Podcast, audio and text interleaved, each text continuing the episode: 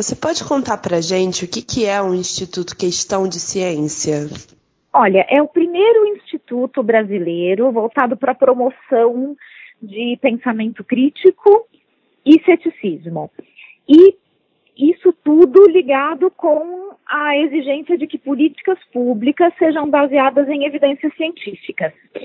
Então, o, a ideia geral do Instituto é informar a população sobre o que são evidências científicas, como que a ciência funciona, né, e pressionar os órgãos públicos e governos e assessorá-los também para garantir que as políticas públicas sejam baseadas em evidências científicas e não em achismos e ideologias.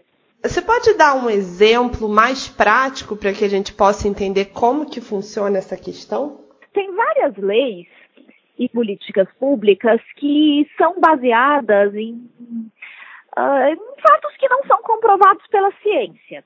Isso acontece por desconhecimento do legislador, por pressão de grupos ativistas, ah, por um monte de fatores que às vezes ah, acabam esquecendo a ciência e não consultam a comunidade científica antes de formular essas políticas públicas. Então a gente acaba tendo várias políticas públicas e leis equivocadas.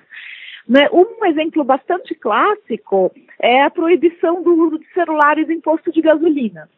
Então a gente tem uma lei municipal, em São Paulo tem várias outras cidades no Brasil que tem, né, que proíbem o uso de celular em posto de gasolina porque existe, diz a lei, que existe o risco do celular emitir faíscas e o posto de gasolina explodir.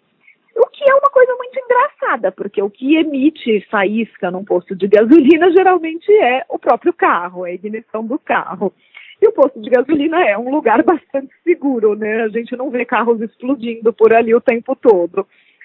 E, e, tem evidências científicas e até uns programas de TV super engraçados, do tipo Mythbusters, que já testaram até a hipótese do celular, de, né, de deixar um celular né, ligando o tempo todo, grudado na, na bomba do posto de gasolina. E é claro que não acontece nada, e tanto não acontece nada que ninguém respeita essa lei.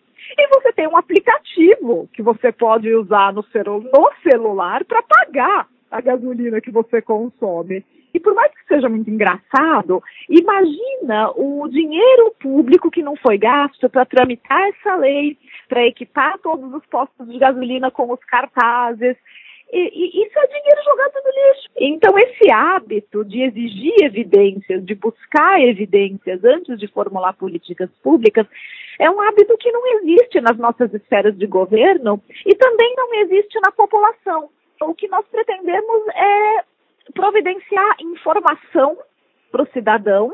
Para isso a gente tem a revista Questão de Ciência e a gente faz eventos, seminários, palestras. Então a gente quer garantir que o cidadão tenha acesso a uma informação científica de qualidade numa linguagem acessível, numa linguagem que qualquer cidadão com qualquer tipo de formação possa entender. Não precisa ter uma bagagem científica para entender os textos da nossa revista. Eles são escritos para que qualquer pessoa consiga acompanhar e entender o, né, o, o que, que a ciência diz sobre aquele assunto.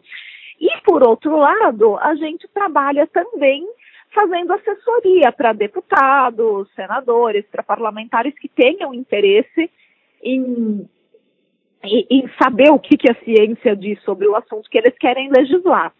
E a gente procura também, quando a gente vê alguma lei equivocada, a gente procura fazer contato com o legislador, a gente procura interferir no processo, mas aí é um trabalho um pouco mais complicado, porque daí a gente realmente está falando de interferir nas, nas esferas públicas. Bacana essa questão também da assessoria, né? Porque aí vocês fazem eles criarem essas leis embasadas, né, na verdade, em tudo que vocês estão passando com o Instituto.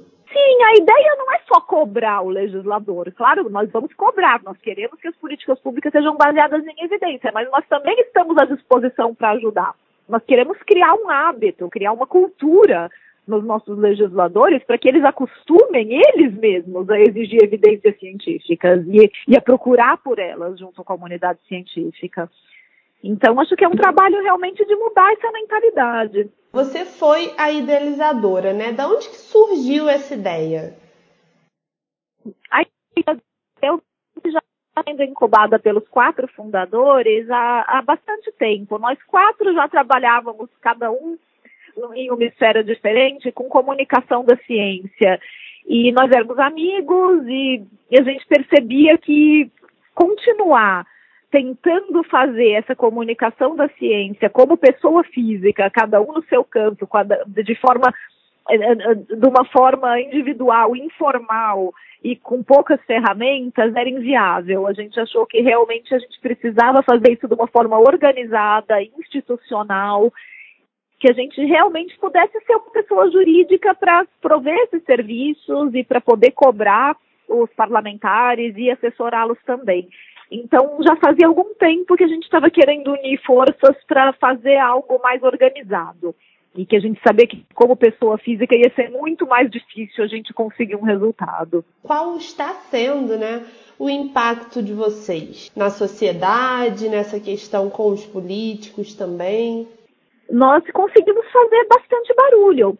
Se você reparar, e você pegar as matérias que saíram sobre homeopatia esse ano, nos jornais de grande circulação e nas grandes revistas, você vai ver que de repente houve um interesse muito grande por esse assunto.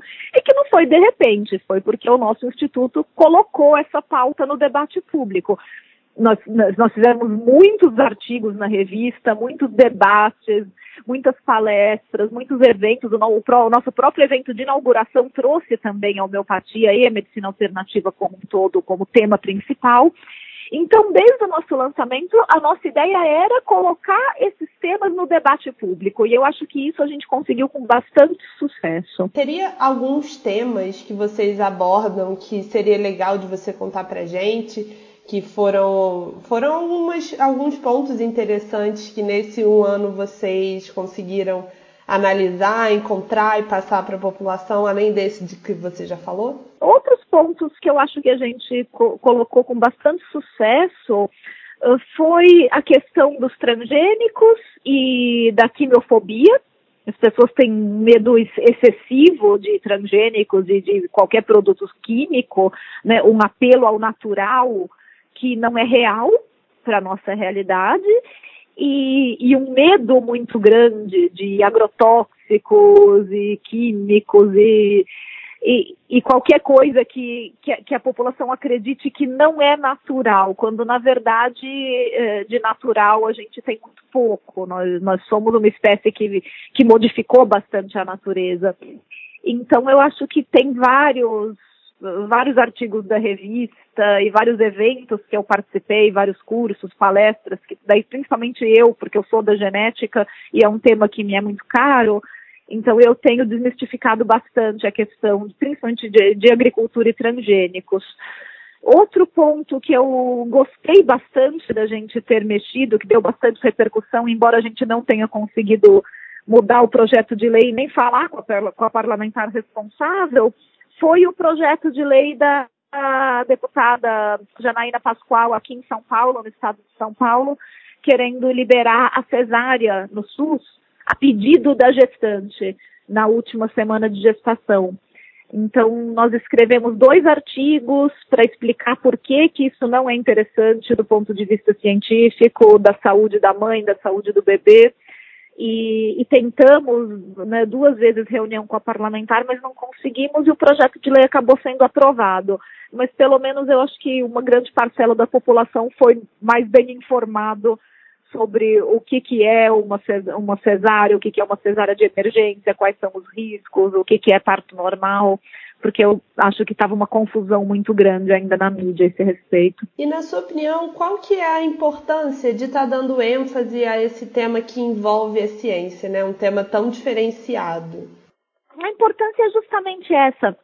Políticas públicas precisam ser baseadas na melhor evidência científica possível porque a gente deve isso para a sociedade, que o dinheiro público seja usado da forma mais racional.